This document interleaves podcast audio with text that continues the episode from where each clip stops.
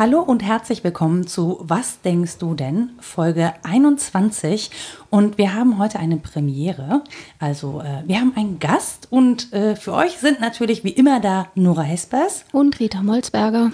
Und zu Gast haben wir Dr. Matthias Burchardt. Und das ist sogar schon Professor. Habe ich was nicht mitbekommen? Nein, nein, noch doch.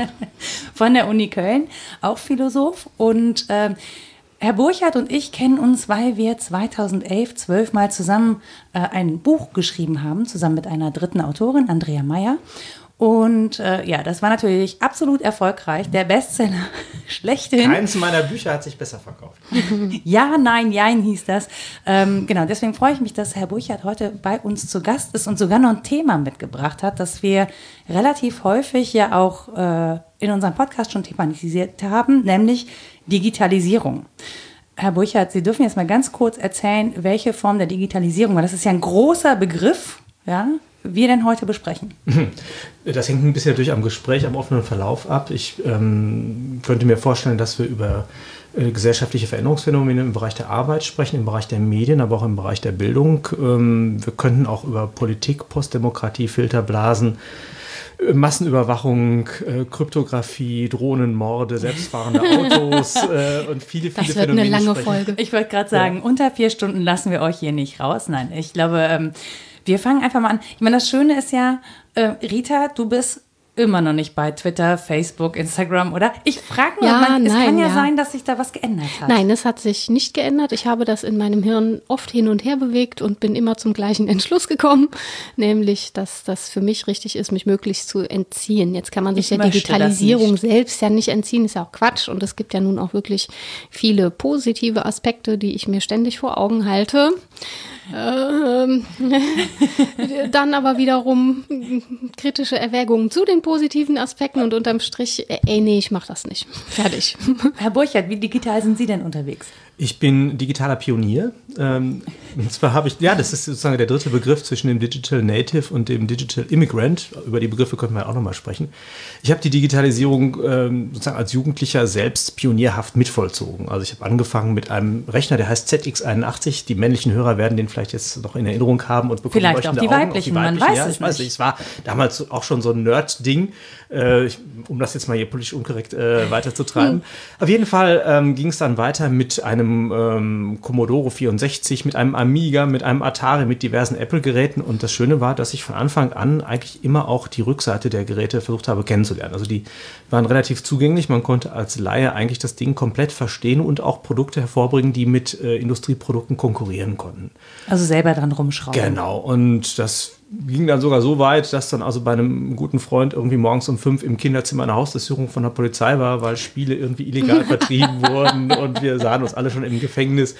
Und ja, wir haben dann auch in der Verbreitung von illegal kopierten Spielen und Spuren hinterlassen, indem wir also, was ich in die FIFA-Bannen-Werbung irgendwie unsere Namen reingeschrieben haben, statt des Produktes, das beworben werden sollte. Und hatten also einen anarchischen Umgang damit und haben relativ gut verstanden, was diese Geräte können, was sie nicht können. Ich habe dann auch versucht, selber KIs zu programmieren. Das heißt, ich habe da einen Bezug zu und der ist dann irgendwann durch das äh, Philosophiestudium etwas abgekühlt. Insofern, als ich das als bloßes Instrument zur Produktion von Texten oder Distribution von Texten genutzt habe. Das Internet kam dann irgendwann, auch da war ich Pionier. Das war am Anfang ja noch textbasiert. Man hatte also ein, ein Modem und musste den, den, den Festnetz-Telefonhörer äh, da reinstopfen. Es fiebte ganz laut und dann hat man genau, das, das gerade vormacht, genau. Ja. Und dann hatte man eine Textverbindung irgendwie zu Kollegen in den USA und es gab natürlich auch erste spielerische Formen, damit umzugehen. Es gab online Multiplayer-Rollenspiele, etwa im Star Trek-Universum. Mhm. Die waren aber alle textbasiert und ähm, das waren ja, das aufregende aber, Erfahrungen. Was ja auch ganz schön ist, ne? wenn die bunten Texte da so rüber geblinkt sind. Genau. Das ist ein bisschen geiler sogar als heute chatten. Genau. Ja, ja, das, das hatte, hatte eine unglaubliche Intensität und eine Reichweite und ich war zunächst auch sehr euphorisch. Dann wurde das Ganze aber immer hermetischer. Ähm, das heißt, man, man hatte sowas wie eine tolle Benutzeroberfläche bei Apple, die alles konnte, aber die einen nicht mehr dahinter gucken ließ. Und mhm. man hatte entsprechend auch ein Internet, das bildbasiert war und einen immer fremder werden ließ eigentlich mit diesen, mit diesen Produkten. Ich habe dann auch mal bei Facebook äh, mich äh, zwei, drei Monate getummelt und habe gemerkt, wie ja, wie sehr das einen doch in, in seiner Lebensführung bestimmt ähm, und habe es dann irgendwann abgebrochen und auch gemerkt, wie schwer das eigentlich ist. Also erstmal seelisch schwer, sich davon zu verabschieden, weil man da Sozialkapital aufgebaut hat, das man mit einem Schlag vernichtet. Aber auch wie das schwer es ist. Sozialkapital, das, was ja. wir Freunde, ich mache hier Anführungsstriche, ja. ne, was wir so Freunde nennen, mhm. äh, ist für Herrn Burchardt Sozialkapital. Nein, das ist jetzt nicht für mich, sondern das war sozusagen schon der, der fachliche Terminus. Äh, das heißt, ich habe natürlich Zeit investiert, Kommunikation und das war ein Teil von mir. Wenn ich es biografischer formuliere, war das ein Stück von mir, das objektiv geworden ist in dem Netz, das damit sterben musste. Und es war schwer, in den Menüs überhaupt äh, den Knopf zu finden, der mich davon verabschiedet. Also man, ich weiß sicherlich heute noch penetranter, man wurde dann verfolgt. Willst du wirklich, hast du es dir gut überlegt, willst du all diese Menschen nie wieder sehen? Nie wieder. Genau, ja, also so eine sehr Endgültigkeit. Die sterben, wenn man sich abmeldet. Ja, ja wie Tamagotchi. Genau. Ja, ja, genau. Ja. Nee, das Spannende daran ist, ähm, das habe ich antizipiert, dass Menschen, die das ähm, besser kennen als ich, genau dieses Problem haben, dass sie sich da veräußern und dann auch davon trennen müssen. Ne? Und du kannst das noch aufgrund deiner Urteilskraft. Ne? Du hast noch ein anderes Leben kennengelernt. Und ich glaube, das ist der große Unterschied zu den Natives, die das nicht mehr anders kennen. Dass ja, das man dann so schlecht beurteilen kann, wie schlimm ist das denn, wenn ich das abschneide von mir? Was wird dann passieren? Was bleibt zurück und so? Also ich stelle es mir schwierig vor. Ich bin ja dann sozusagen dazwischen mit dem Internet groß geworden und ähm, für mich ist das ja auch noch ein Beruf. Ne? Also mhm. diese ganze Digitalisierung oder zumindest die Kommunikation ist ja in meinem Beruf vor allen Dingen in dieses Internet verlagert. Ne? Also ich merke auch, ich habe kaum noch Zeit zu telefonieren. Das mit dem Telefonieren klappt weniger gut als E-Mails schreiben und am besten bin ich erreichbar, wenn man mir irgendwie äh, eine WhatsApp schickt, mich bei Facebook anpinnt, bei Twitter oder sonst wie, weil ich das nebenbei machen kann, während ich noch etwas anderes tue. Das geht mit dem Telefonieren einfach nicht, weil wenn ich telefoniere, kann ich nur telefonieren. Maximal kann ich noch Notizen machen, aber es geht halt nichts parallel. Also ich kann jetzt ja auch nicht mit euch beiden sprechen und parallel hier irgendwie mein Facebook bedienen. Das wird nicht funktionieren. Dann hat entweder Facebook meine Aufmerksamkeit oder ihr. Ja. Aber das ja, ist dieses Multitasking-Ding, das dass man nicht, sagt, ne? dass, genau, erstens gibt es das nicht, also Schirmmacher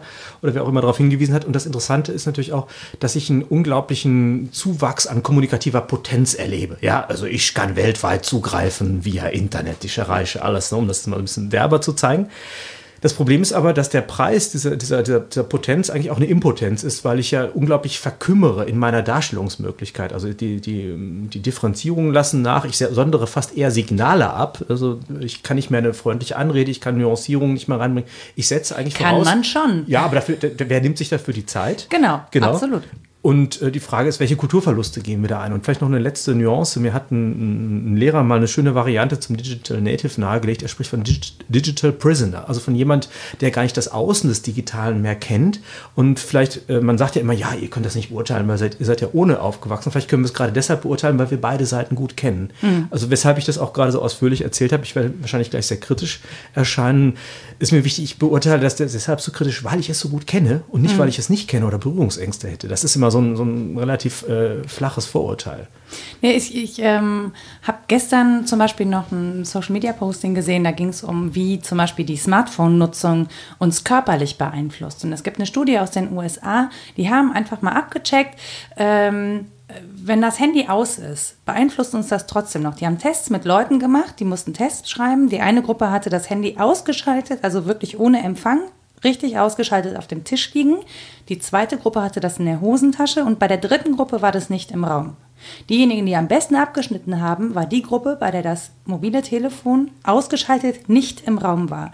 Selbst die Leute, die das in der Hosentasche hatten, nicht mal sichtbar, nicht im Sichtfeld, mhm. waren abgelenkt im Sinne von, das Gehirn hat Aufmerksamkeit sozusagen abgekoppelt, um notfalls reagieren zu können auf das, was an Signalen von einem ausgeschalteten Mobiltelefon kommt, nur weil es anwesend war. Finde ich gar nicht so überraschend. Also der Appellcharakter der Dinge ist ja immer schon da. Die haben ja auch attraktive Oberflächen zum Teil und äh, schreiben sich so ein in die Gewöhnung auch, in den Alltag und sind im Prinzip ja so eine Art Phantomglied und meistens da. Ähm, was mich daran ja auch aus einer Außenperspektive kritisch werden lässt, ist zum einen die Abgelenktheit, ne? also diese Unfähigkeit zur Konzentration, die ich schon an mir erlebe und ich mache das alles gar nicht, weil alles so beschleunigt ist. Und auch der Punkt, ja klar, ist es ein kommunikatives Heilsversprechen, ich kann jetzt die ganze Welt erreichen, aber mich kann auch die ganze Welt ständig erreichen. Mhm. Und mich macht das unglaublich zerstreut. Mhm. Genau, aber was unter diesem Posting drunter stand, war, dass wir als öffentlich-rechtliche mal wieder nur auf die Gefahren hinweisen so. und das nicht positiv sehen können. Dazu müsste man zweierlei sagen. Also zum einen habe ich das Gefühl, dass diese Digitalisierung mit der gleichen Alternativlosigkeitsrhetorik begleitet wird wie die Globalisierung. Als ob das nicht zu gestalten wäre, sondern man passt sich entweder an oder man geht unter. Ja, friss oder stirb. Das finde ich schon mal äh, mhm. als Demokrat finde ich völlig unsäglich. Mhm. Und es gibt so viel positives Bericht, da, Bericht, äh, dass man auch mal durchaus die Ausgewogenheit dadurch herstellt, dass man einseitig negativ berichtet. Das ist der erste Punkt. Da möchte ich aber systematisch noch auf das eigene, was, was Rita gerade dargelegt hat. Es gibt also zum einen etwas in der Natur der Dinglichkeit, Persönlichkeit liegendes, das selbst mich immer bindet. Also das gilt für alle Dinge. Dann gibt es aber auch noch ähm, sozusagen von den Programmierern bewusst implementierte äh, Systeme in den Layouts und den Designs, die unsere psychischen Schwachstellen ausnutzen, um uns an die Gerätenutzung zu binden. Da hat mal jemand aus dem Google Design Center ausgepackt, der war eigentlich Zauberkünstler und hat gesagt, das sind ganz viele Parallelen zwischen diesen beiden Metiers, weil wir müssen immer mit den Schwachstellen der Wahrnehmung und der Intellektualität der Menschen arbeiten. Mhm. Und er hat dann wunderbare Beispiele geliefert, wo mir auch selber heiß geworden ist, weil ich gemerkt habe, oh Gott, ich dachte mir, ich bin mediensouverän, ich bin es überhaupt nicht. Also ein Beispiel ist zum Beispiel ist das Menü, dass man überhaupt erstmal mhm Wahlmöglichkeiten suggeriert, aber gleichzeitig auch Wahlmöglichkeiten entzieht. Das, was nicht im Menü ist, das steht nicht zur Verfügung. Das heißt, mhm. es ist eigentlich eine Einschränkung meiner Freiheit bei gleichzeitiger Suggestion von Freiheit. Aber das könnte man ja jeder Speisekarte vorwerfen. Ja. Ne? Wenn ich zum Italiener ja, ja. gehe, kann ich halt keine thailändischen Gerichte aus. Schon klar, also, es ist eben kein Universalmedium, sondern es ist ein steuerndes Medium. Naja, ich kann dem Kellner auch sagen, ich hätte gern die zwölf, aber mit ohne und dann vielleicht das dabei, aber auf einem extra Teller. Eben. Ich hätte gerne dann gehe ich dem zwar genau. auf die Nerven, aber ich kann das versuchen. Ich hätte gerne das Instagram ohne die umfassenden Nutzungsbedingungen. Genau. Ja. Also es geht genau. Geht dann gibt es aber noch weitere Sachen, die noch, noch subtiler sind. Äh, ein Beispiel ist etwa dieser Gedanke, dass wir psychisch darauf programmiert sind, dass Unterbrechung Relevanz bedeutet. Und das mhm. ist äh, klassisch so, also wenn jetzt irgendwie die Steinzeit-Rotte den Mammut erlegt hat und sitzt dann abend auf der Licht Lichtung und grillt das Mammutsteak und die Veganer, die essen die kleinen Bärenstäbchen und plötzlich tritt der Säbelzahntiger auf die Lichtung, ja, dann ist der natürlich wichtiger als das Steak und, und, und das, der, das Bärenspießchen. Ich muss entweder gegen ihn kämpfen oder weglaufen. Das heißt, Unterbrechung ist bedeutsamer als das, was ich gerade mhm. tue. Und deshalb unterbrechen uns diese Geräte die, die ganze Zeit durch irgendwelche Pings und so weiter, weil wir natürlich denken, das könnte jetzt hier Fear of Missing Something Important, ja, mhm. vom Sie. Äh, das könnte die, die wesentliche äh, Information sein, die unser Leben verändert. Also mein Kind ist vom Auto überfahren worden, ich muss ins Krankenhaus. Wahrscheinlich hat nur jemand einen Donut fotografiert, aber es ist eben immer wieder diese Relevanzaspekte. Aber es ist heute nicht mehr der Fall. Unterbrechung ist irrelevant gerade im, im, Medienzeitalter. Und das Letzte, wo mir dann heiß geworden ist, was der nannte, war diese ähm, Menüführung beim ähm, Abrufen von Nachrichten oder Mails bei Apple-Geräten. Ich glaube, bei den anderen ist es auch so, man zieht irgendwas runter, oben kreiselt irgend so ein Stern mhm. und danach bekommt man Ergebnisse ausgespuckt. Mhm. Das haben die systematisch dem einarmigen Banditen in Las Vegas abgeschaut, weil das im hohen Maße suchtinduzierend ist. Das heißt, man hat eine relativ geringe Beeinflussungsmöglichkeit und kriegt dann Ergebnisse ausgespuckt, die man als Nieten, als Siege oder als Niederlagen feiern kann. Und damit wird eigentlich die Spielsucht der Menschen sehr, sehr bedient. Und in der Verschränkung dieser Optionen ist es also nicht nur die, die normale Dinglichkeit, die irgendwie uns appelliert, sondern es sind Versuche, unsere Aufmerksamkeit systematisch auf sich zu binden, weil Aufmerksamkeitsökonomie natürlich ein großes Thema ist im Moment, was dann eben zu sowas wie habitualisiertem ADHS führt. Also Aufmerksamkeitsdefizitsyndrome sind sozusagen eine Grundhaltung, mit denen wir der Welt begegnen, gerade wenn wir mit diesen Kommunikationsgeräten arbeiten. Und da sind dann die Freiheitsverluste gegenzurechnen gegen die Zuwächse durch Zugriffsmöglichkeiten. Wobei, ja, wobei ich habe jetzt gerade genau spontan mehrere Gedanken dazu, nämlich das, das eine ist, ähm, also auf, Aufmerksamkeit konkurriert ja, ne? also wir starren aber eher aufs Handy als auf den Straßenverkehr. Oder unser so. Kind. Oder unser Kind. Mama, guck mal. nee, kann ich. Kann gerade nicht. Mit, genau. genau. Hm? Ähm, das ist zum einen und zum anderen ähm, ist es, glaube ich, auch dieses, dieses Managen müssen. Also, ne, wann stumpfe ich irgendwann ab zum Beispiel? Also ich stumpfe ja schon anscheinend ab, gegenüber der, äh, des Umwelteinflusses. Ne? Die, die Umwelt bekommt von mir nicht mehr so viel Aufmerksamkeit wie das mobile Telefon. Das heißt, die Aufmerksamkeitsforderung von diesem, von diesem elektronischen Gerät ist für mich bedeutender als das, was wirklich gefährlich ist, nämlich das herannahende Auto. Ja, auf irgendwas muss ich mich halt konzentrieren. Ne? Also ja, man ja, hat genau. das Gefühl, Konzentration geht verloren. Das stimmt gar nicht. Es gibt so eine Art Paradigma Monismus. Es gibt halt nur noch das Mobile und das Digitale, auf das ich mich zu konzentrieren habe. Und das äh, funktioniert paradoxerweise eben durch Unterbrechungslogik. Das ist doch verrückt. Also ja, ich, ich finde daran verrückt, dass wir uns die an die, ähm, dass sozusagen einen Gewöhnungseffekt gibt. Ja, ja, so. Ja. Und der Gewöhnungseffekt irgendwie eintritt in der Form, dass uns dringlicher erscheint oder die Unterbrechung und die Aufmerksamkeit dringlicher erscheint äh, auf das, was wir in der Hand haben, als auf das, was wirklich unser Leben gefährden ja. kann. Mhm. Nämlich das, was um uns herum ist, Straßenverkehr ähm, oder was auch immer, uns da, äh, ne, Löcher, wir sehen hier nichts mehr. 17-jährige Schülerinnen fahren mit äh, Kopfhörern und auf dem Handy tippend in Polizeiautos. Mhm. Das ist, glaube ich, irgendwo in Münster passiert. Äh, so, also da irgendwas ja, es dockt eben an die Suchtrezeptoren tatsächlich an, glaube ich. Und das ist ja auch so ein Versprechen, man gehöre dazu und zu diesem Innen, der Innenwelt, ne, the circle und so, der schließt sich irgendwann und dann will man nicht draußen sein. Und wenn alle anderen das machen, das ist auch ein ganz simpler Effekt, dann mhm. kommt mir das normal vor. Also ich glaube, wenn man sich woanders aufhielte, wo noch analoger gelebt wird und so, solche Sehnsüchte gibt es ja auch immer nach einem Außen, dass es nur auch nicht mehr wirklich gibt, dann fahren die Manager in irgendein Chalet und müssen ihr Zeug da abgeben und fühlen sich dann wahnsinnig naturverbunden. Bäume. Ja, ja. ja.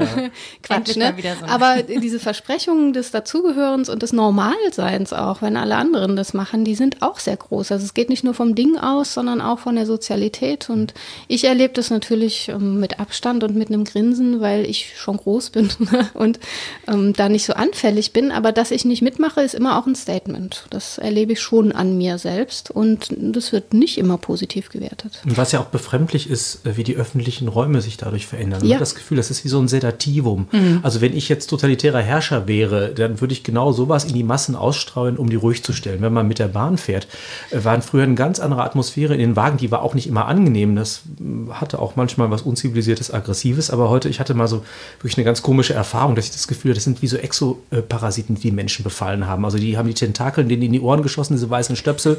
Dann zwingen sie den Blick auf die Oberfläche und, und letztendlich ist es wie ein Parasit, der mich zwingt, ihn mit Strom zu versorgen, der mein Leben absaugt. Äh, also auch so eine Perspektive kann man darauf einnehmen. Weshalb ich das so überzeichne, ist eigentlich, dass wir eine große Ambivalenz von Technik hier beobachten mhm. können, nämlich immer wieder Freiheitszuwächse, aber auch die Notwendigkeit der Unterwerfung oder die Gefahr der Unterwerfung. Und ähm, letztendlich geht es darum, das auszubalancieren. Und ich glaube, das ist schwerer als bei anderen Techniken, bei anderen äh, Medien auch. Definitiv, weil es auch häufig Rahmen. so unterbewusst funktioniert. Aber wo Sie gerade Sedativum sagen, ich bin der Meinung, das funktioniert genau nicht, weil Leute sich ja tatsächlich mehr empören äh, und weil sie mehr Möglichkeiten haben, ihre Empörung auszudrücken. Ja. Man hat das Gefühl, dass, dass das auch so ein bisschen Aggression füttert. Also A, dadurch, dass man ständig im Stress ist, so, weil man ständig irgendwie angepinnt wird und B, dass man ständig das Gefühl hat, man müsse Meinung äußern und Stellung beziehen zu irgendwas, um Verstehe. sich zu verteidigen. Ja, ja, die Qualität des Äußerns ist eben ja. anders. Ne? Die Anonymität des digitalen Raums äh, erzeugt ja unschöne Effekte, was das, das Beschimpfen das angeht und so. Ne? Ja. Äh, während die vielleicht in der Bahn ganz ruhig sitzen, das ist ja das Unheimliche, und dann ja. was unglaublich Aggressives da auf ihrem Gerät machen. Hasspostings ja. im Schlummermodus. Kann doch sein. Ja, klar.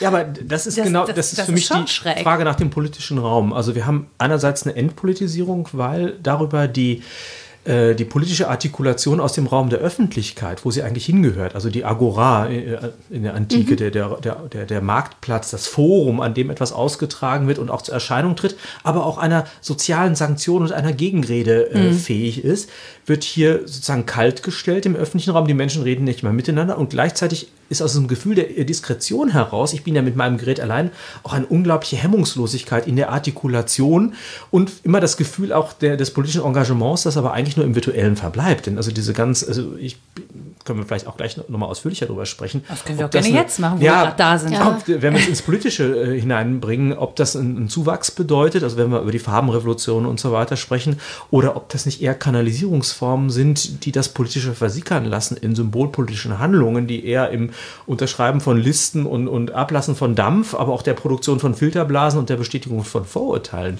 erfolgt. Auch da können ja. wir nochmal drüber sprechen. Ja, wobei ich das Gefühl habe, dass das durchaus auch Einfluss auf die Realität hat, weil nämlich ich natürlich auch zum Beispiel Politiker oder Menschen, die sich öffentlich äußern, wissen, dass ihre öffentlichen Äußerungen oder Äußerungen im öffentlichen Raum zerhackt werden und dann wieder in soziale Netzwerke gefüttert werden, um da wieder für Reichweite zu sorgen. Das heißt, dieses, diese angebliche Filterblase, ne, die ich, also in meiner Meinung nach gab es Filterblasen schon immer Ja, ich, also wenn ich auf eine, niemand von uns würde jemals auf eine AfD-Versammlung gehen, freiwillig. Also diese, oder. Warum oder, eigentlich nicht? Ist, Hm? aber es Weiß ist einem nicht, mal passiert, glaube- man ist so reingeraten. Das ist mir schon passiert.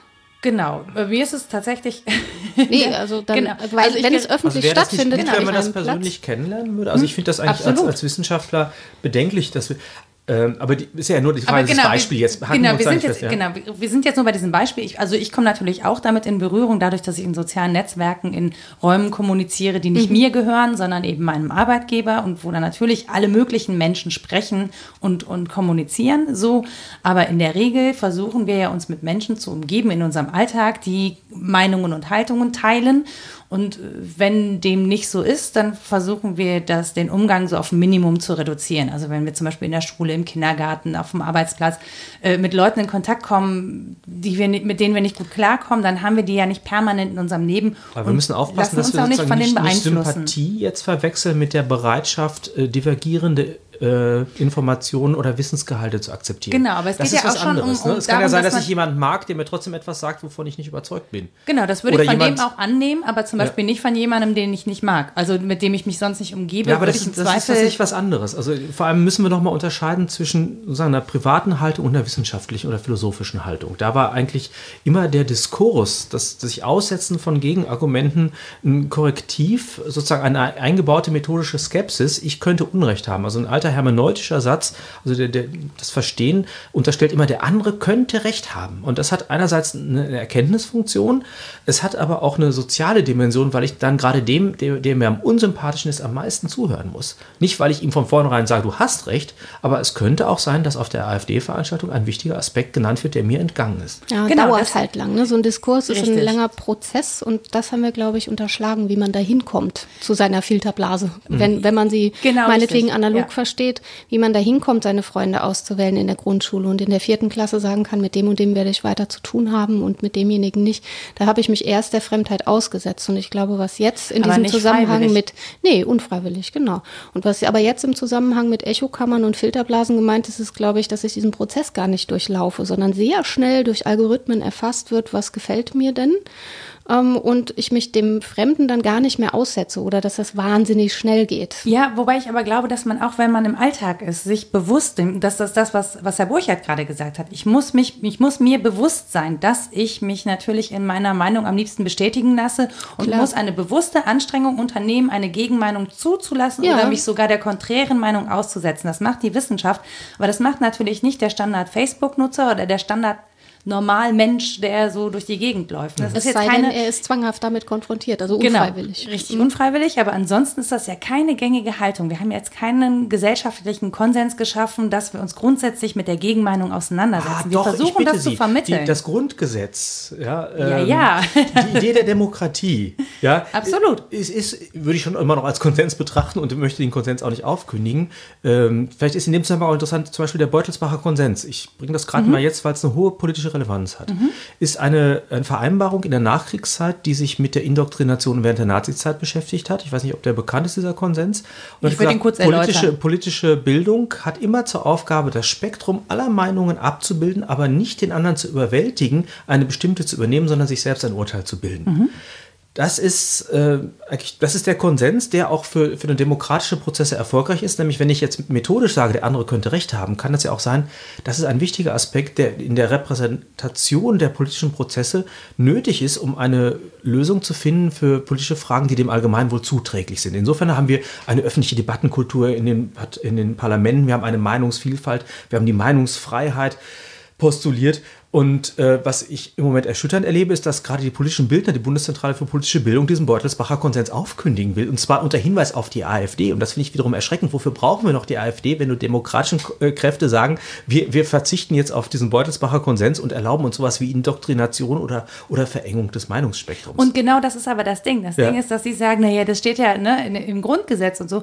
Wir, das, das steht da, wir haben das irgendwo stehen, aber man erlebt halt sehr häufig, finde mhm. ich, dass Dinge, die irgendwo stehen, nicht mehr mit Leben gefüllt ja. werden. Und wir erleben gerade, dass wir eine Debatte haben, die nicht inhaltlich geführt wird, ähm, die uns aber wahrscheinlich viel weiterbringen würde, sondern nur noch populistisch sozusagen. Genau. Und ja, von weil, allen Seiten. Ja, ja. Öffentlichkeit und Privatheit sind halt äh, schwer zu unterscheiden, im politischen Raum noch viel schwieriger. Wann bin ich Privatperson, wann bin ich öffentliche Person?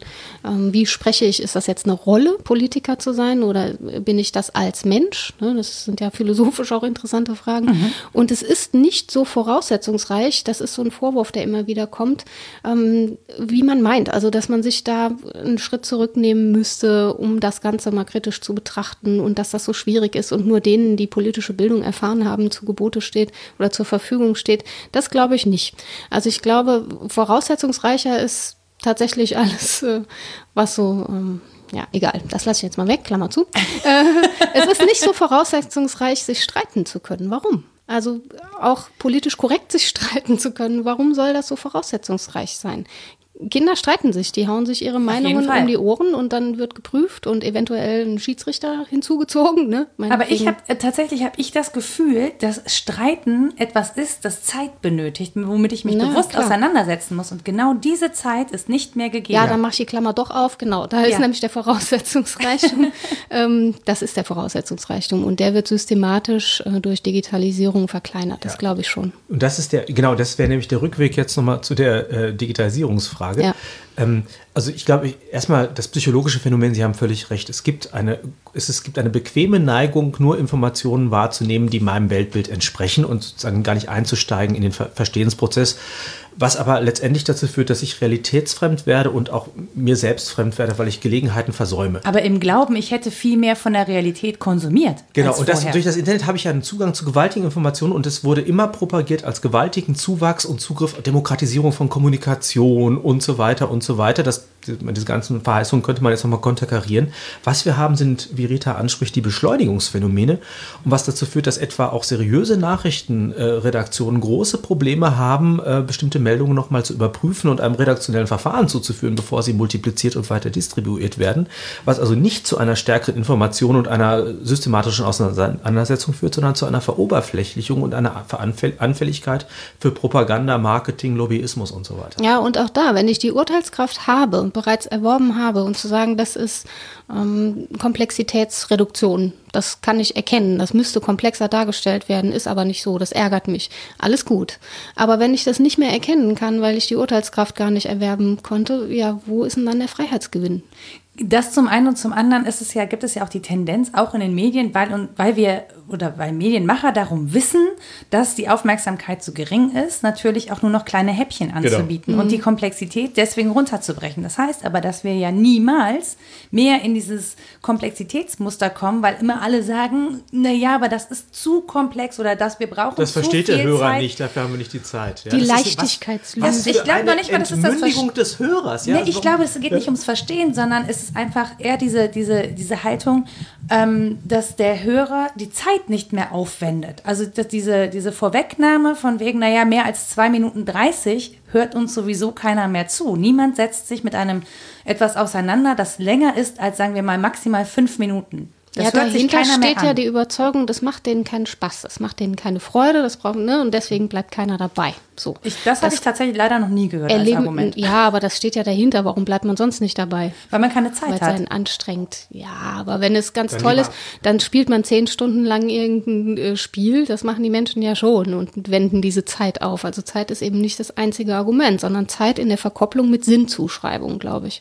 Und ähm, die ganze Beschleunigungsdebatte hat wirklich dann später auch zu dieser Sinnfrage geführt. Ja, äh, wann ist Beschleunigung denn was, was ich als schrecklich erlebe, wenn ich die, der Beschleunigung keine Sinngehalte mehr abgewinnen kann, wenn das zunehmend verunmöglicht wird.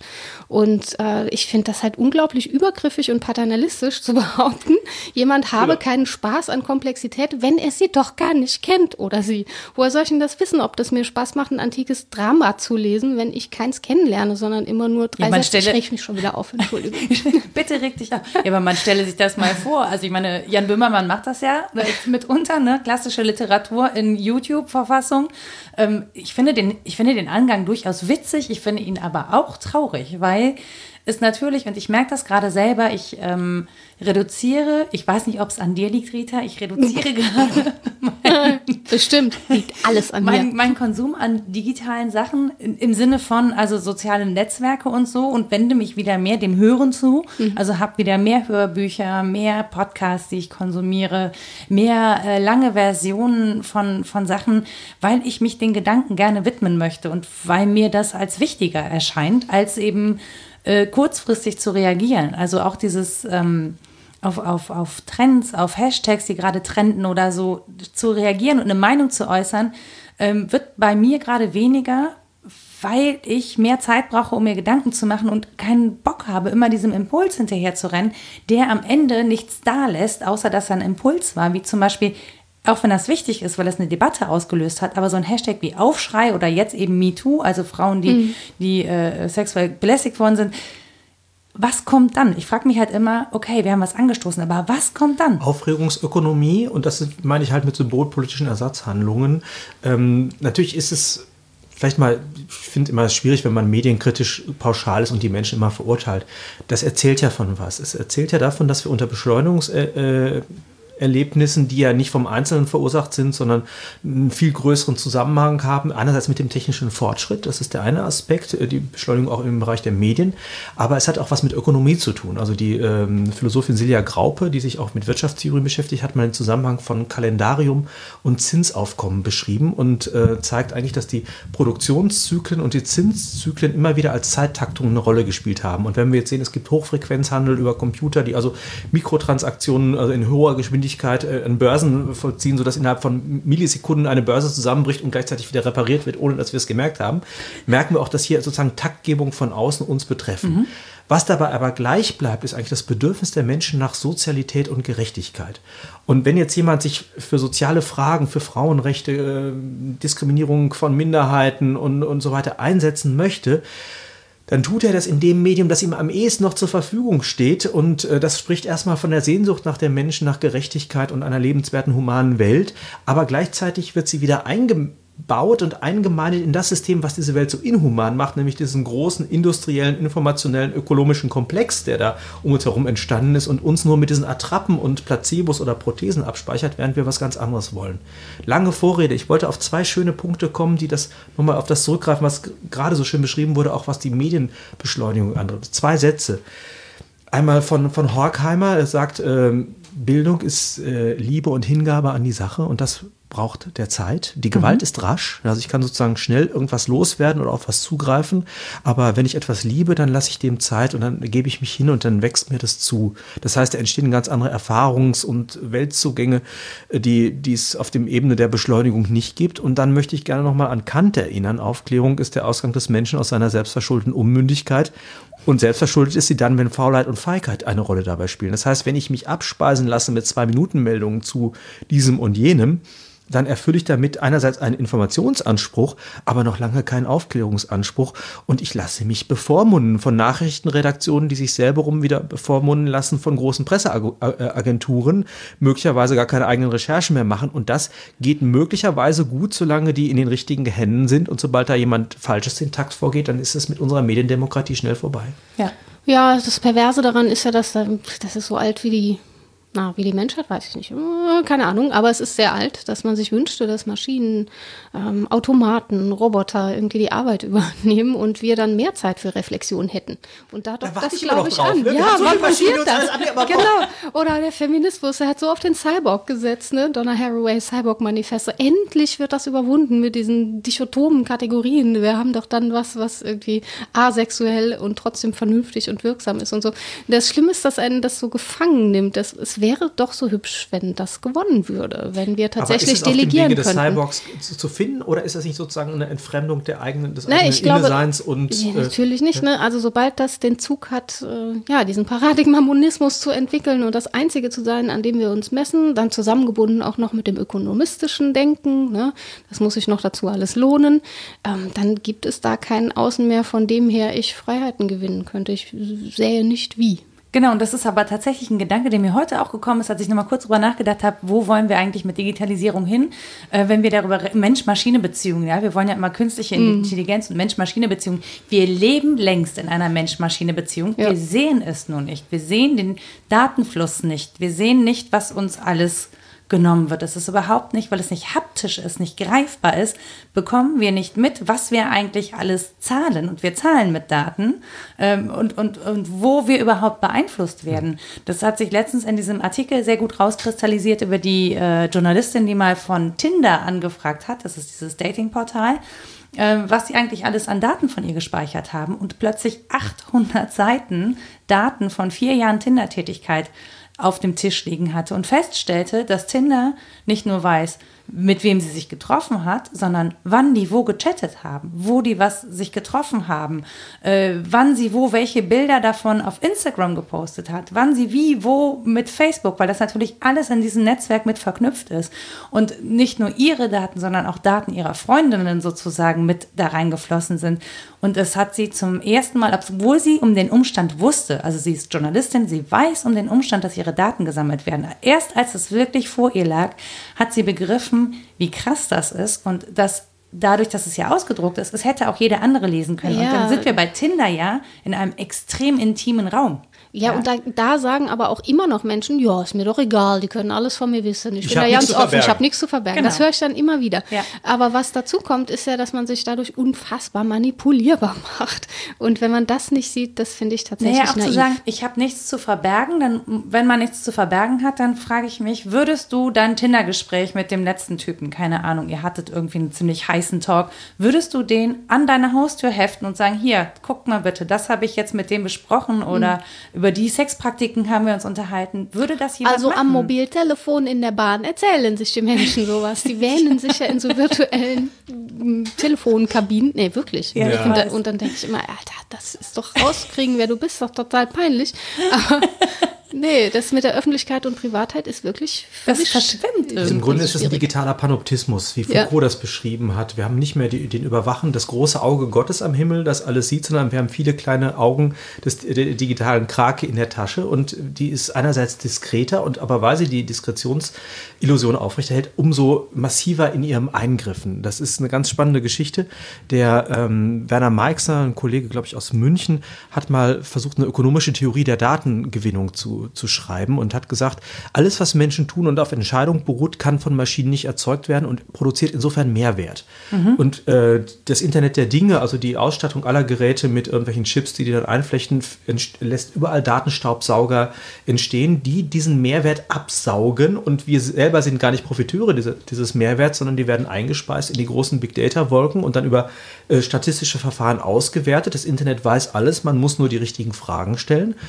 Und dann äh, können daraus unendlich viele Wissensgehalte nach Wahrscheinlichkeitsprinzipien gewonnen werden. Es geht nicht um Wahrheit, es geht nicht um Kausalität, es geht um Korrelation und Wahrscheinlichkeit mit einer gleichzeitigen, aber unglaublichen Geltung. Also Predictive Policing, ähm, muss ich das erklären? Also die, Predictive Policing, ja, bitte. Ja, also die Vorstellung, also interessant ist also der Gedanke, dass man mit einer bestimmten Wahrscheinlichkeit voraussagen kann, dass in dem, in dem Stadtteil um die und die Uhrzeit ein Verbrechen passiert.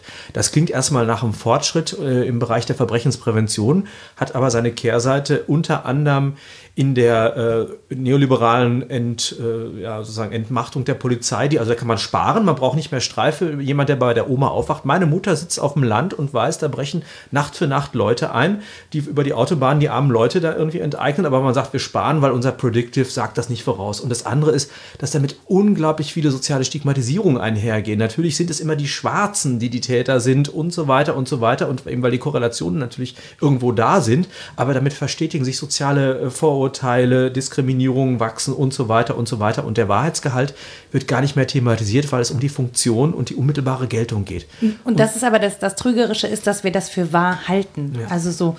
Und dass natürlich auch immer solche Geschichten wieder positiv sozusagen erzählt werden. Also ich habe das, ich habe jetzt letztens einen Artikel gelesen über dieses ähm, Predictive Policing. Ähm, die haben es ausprobiert in mehreren Städten und die Studie hat ergeben, dass es leider nicht wirksam ist. Also, dass sie damit Natürlich keine nicht. Erfolge erzielt haben. So, das ist das eine. Und das andere ist auch, dass wir immer wieder Erfolgsmeldungen haben. Wenn wir uns daran erinnern, die äh, Schülerin, die abgeschoben worden ist, Bifsi, Da gab es eine große Petition, da war eine solche digitale Aktion sozusagen ähm, erfolgreich. Glaubt man. Das Ding ist nur, da steckt sehr viel reale Interaktion drin ja. von Menschen und das wird dadurch gar nicht mehr sichtbar, sondern man glaubt, ah, okay, jetzt haben ganz viele Leute was geklickt und deswegen ist es passiert, dass es im Hintergrund sehr viele persönliche Gespräche auch gegeben haben muss, dass diese Schüler sich untereinander organisiert Die haben. Die Nürnberger Geschichte war das. Äh, nee, das war hier aus Duisburg. Ach so, okay. Genau. Mhm. Ähm, ne, dass, dass die sich ja auch im realen Leben, dass die sich in einem Klassenraum getroffen haben, beschlossen haben, wir machen das, auch alle ihre Eltern, Großeltern, Freunde angesprochen haben und sozusagen im realen Leben eigentlich Leute mobilisiert haben. Und das nur ein zweiter Teil war, dass es eben auch digital funktioniert hat. Das verschwindet völlig hinter der Geschichte und man hat das Gefühl, genau, ich kann mit meinem Klick was bewirken. Ich muss gar nicht rausgehen und aktiv werden. So. Und ich finde, das verschwindet auch so ein bisschen dahinter. Also ich bin auch gar nicht so komplett nur anti Digitalisierung. Ich finde, das ist ein, auch an der Stelle ein gutes Medium gewesen, aber es ist ähm, ja, trügerisch. Ich, man muss für die Vielheit der Räume und der Paradigmen sein, glaube ich. Wenn Bevor man es jetzt harmonisch ist. wird, können wir noch ein bisschen drauf eindringen. Ja, kannst du ja? gerne machen. Aber ich finde, so nee, ich, ich finde, es macht einen Unterschied, ob man für Analogisierung ist oder für das, äh, ja, ja. die Rückgewinnung des Analogen meinetwegen oder gegen Digitalisierung. Ich würde auch gar nicht, also ich bin an vielen Stellen gegen Digitalisierung, da würde ich mich schon zu bekennen, aber nicht grundsätzlich. Ich bin auch keine, die das ablehnt, weil es ihr Oll vorkommt oder doof oder so. Mhm. ich bin nicht zu alt, um das zu verstehen und all das nicht, aber das ich bin mir auch nicht so pro Analogisierung. Es gibt einfach Gewinne, wenn man, ähm, ja, wie du sagst, wenn man den anderen Raum auch noch bespielt und erlebt und ja, man ergibt sich, glaube ich, zu leicht und viele Digitalisierungstendenzen haben schon den Zugriff darauf, das Analoge tot zu machen. So, und jetzt darfst du einhauen. nein, nein, wäre ich ja auch dabei. Äh, also ich habe den Eindruck, dass es sich um etwas Totalitäres handelt. Ja, genau, das meine Das ist ich. genau der Punkt, ne? dass, dass wir ähm, es als alternativlos präsentiert bekommen und dass es keine Lebenssphäre gibt, die davon nicht berührt werden soll. Und gerade diese politischen Dimensionen, da gibt es ja dann inzwischen auch äh, Meinungsbots und mhm. äh, dieses Astroturfing, das ist ja also das Verfahren künstlicher Graswurzelbewegung. Also, mhm. Graswurzelbewegung ist sozusagen demokratische Bewegung, die von unten heranwachsen und Menschen engagieren sich, finden zueinander, suchen ein Medium der Artikulation. AstroTurf ist eine Kunstrasenfirma und äh, steht symbolisch für äh, Bots, die in, in, in, Foren unterwegs sind und eine Bewegung suggerieren und erzeugen und dann reale Menschen mitreißen und mhm. ein Mehrheitsgefühl verschaffen für etwas, was eine Minderheitenposition vertritt, die hoch aufgeladen ist mit politischen Interessen, ökonomischen Interessen und so weiter. Also auch da bleibt uns die Kontrolle entzogen und mhm. ähm, der Akteur im Feld des Internets ist ja nicht die Person, sondern der Avatar. Und wir haben aus, sagen wir mal, nachvollziehbaren Gründen sowas wie ein Vermummungsverbot im öffentlichen politischen Raum. Das hat den Hintergedanken, den ich auch nachvollziehbar finde, dass ich sage, ich muss mit meinem Gesicht dafür stehen, welche Position ich vertrete. Das ist, das ist, ist eigentlich ein gut, guter Gedanke, der dem Begriff des Politischen, etwa wie Hannah Arendt ihn vertritt, äh, sehr, sehr nahe kommt. Ich trete in Erscheinung als der, der ich bin und stehe für etwas ein, was ich vertrete. Der Avatar aber, der muss nicht für mich einstehen, sondern das ist sozusagen eine, eine, digitale Vermummung, die, von der ich mich auch immer wieder distanzieren kann und von der ich mich entfremden kann. Und insofern würde ich das als Verarmung des politischen Raums auch ganz kategorisch beschreiben, wenn es sich das alles in den Bereich des Politischen transformiert. Wenn es reale Ereignisse gibt, die dann medial kommuniziert werden, wunderbar. Aber sozusagen das Ganze ersetzen zu wollen durch das eine, durch das andere, führt zu einer Attrappenprothesenhaltung oder zu einer Fetischhaltung, die uns eher ohnmächtiger macht. Also das ist tatsächlich auch was, ähm, was ich ganz, was ich ganz erschreckend finde, auch bei mir selber immer wieder feststelle, dass wenn ich kommuniziere im Netz, natürlich glaube, na ja, man kennt mich doch, die müssen doch wissen, dass ich, wenn ich das so und so sage, dass ich das nicht ernst meine. Und natürlich haben die Menschen, die mich nicht persönlich kennen, nur ein Bild von mir, eins, das ich ausgesucht habe aus all diesen Facetten, die ich im Alltag ja auch lebe. Es gibt ein Bild von mir und dann natürlich meine Äußerungen, die sehr authentisch sind, aber natürlich sich auch nur auf bestimmte Dinge kaprizieren. Ich würde da natürlich, ich würde nicht bei Facebook irgendwas schreiben über äh, meine sexuellen Vorlieben oder über äh, familiäre Probleme oder irgendwas. Also ne, Dinge, die ich für privat halte, die bespreche ich mit meinen Freunden, aber die würde ich natürlich niemals in einem öffentlichen Raum posten. Das ist das eine. Jetzt kann ich meine Freunde aber nicht sehen. Das heißt, wir schreiben über Probleme und auch über private Probleme bei WhatsApp. Da bin ich gefühlt nicht öffentlich, aber ich gebe das trotzdem aus. Das mhm. heißt, jemand, der ein Persönlichkeitsprofil von mir erstellen möchte, kann das damit tun, weil diese, weil diese ganzen einzelnen Sachen eben miteinander kommunizieren. Da sie sich mir aber jeweils in einem anderen Gewand darstellen, kann ich das überhaupt nicht mehr mitbekommen. So. Und man, man vergisst einfach, weil man sich als Person ja in Ganzheit wahrnimmt, dass auf der anderen Seite nur ein Teil des Ganzen ankommt. Ja, ich glaube dir nicht, dass du das vergisst, du weißt das, aber du hast auch unglaublichen Druck. Ne? Also es muss schnell gehen, während ich mich hinsetze und ja, ich weiß, es klingt immer wieder furchtbar, aber ich schreibe Briefe, ich schreibe mehrseitige Briefe. Das ist so. Jetzt kann man über das Postgeheimnis streiten, die können das auch aufmachen und dann auf sehr kompliziertem Wege irgendwie private Dinge über mich rausfinden. Das Dabei kann man schon mal nicht Steuerung sehr F unwahrscheinlich. Genau. Was macht ähm, Steuerung F? Aber Wörter suchen. Wenn ich jetzt rausfinden möchte, wenn Rita mir eine E-Mail schickt und ich möchte rausfinden, haben wir über äh, eine bestimmte Person gesprochen, dann sagt man Steuerung F, gibt den Namen ein, dann kann man in unserer millionenseitigen E-Mail-Kommunikation, die es immer noch nicht gibt, rausfinden, wie oft wir über eine bestimmte Person gesprochen haben. Was sehr haben praktisch wäre. Nein, genau, was ich zugeben wollte, ist natürlich, da hatten wir es auch schon öfter von, ähm, den Zusammenhang des Privilegs und auch den des Preisezahlens. Also man, beides, ne? Das mhm. ist die Vorder- und die Rückseite, würde ich sagen. Das ist ein Privileg, dass ich mich hinsetzen kann und Briefe schreiben, weil ich mir die Zeit nehmen kann. Ich verstehe, dass das nicht jedem so geht, dass das nicht jedem zur Verfügung steht. Ähm, und gleichzeitig zahle ich dafür, dass ich mir diese Zeit nehme. Die habe ich nämlich für was anderes nicht. Mhm. Also meine Lebenszeit ist genauso begrenzt wie die von jeder und jedem anderen. Und dann ist es eine Frage der Priorisierung, wie ich sie verbringe. Und auch da, ich habe die Urteilskraft durch Erziehung, Bildung, Aufwachsen und so weiter einfach anders entwickelt, als andere Leute das entwickelt haben. Das ist mir auch bewusst und mir dann kann man einen Vorwurf draus machen und sagen, ja, das ist aber ein sehr privilegierter Zugang. Das mag stimmen, aber es ist der meine. So. Und das individuell entscheiden zu können, erlebe ich als wahnsinnig befriedigend. Und ich glaube, dass es vielen so gehen würde und dass viele auch die Möglichkeiten hätten zu entsagen. Analog ist das neue Bio, das ist ein Buch. Ja, ja. ja. ähm, was damit gemeint ist, ist natürlich, dass es inzwischen einen sozialen Gegentrend gibt, dass es bestimmte Eliten gibt, die ihre Kinder äh, nicht ja. mehr in die Laptop-Klassen und in die Tablet-Klassen schickt, sondern in die Waldorfschule, wie übrigens auch die ganzen äh, Silicon Valley-Milliardäre äh, ihre Kinder an dieses Zeug nicht herangelassen haben und ihre Familie freigehalten haben von diesem digitalen Zeug. Ähm, und das ist fast schon so ein bisschen zynisch sozusagen. Man muss ja, es sich total. leisten können, analog zu leben genau. oder kein Handy zu haben.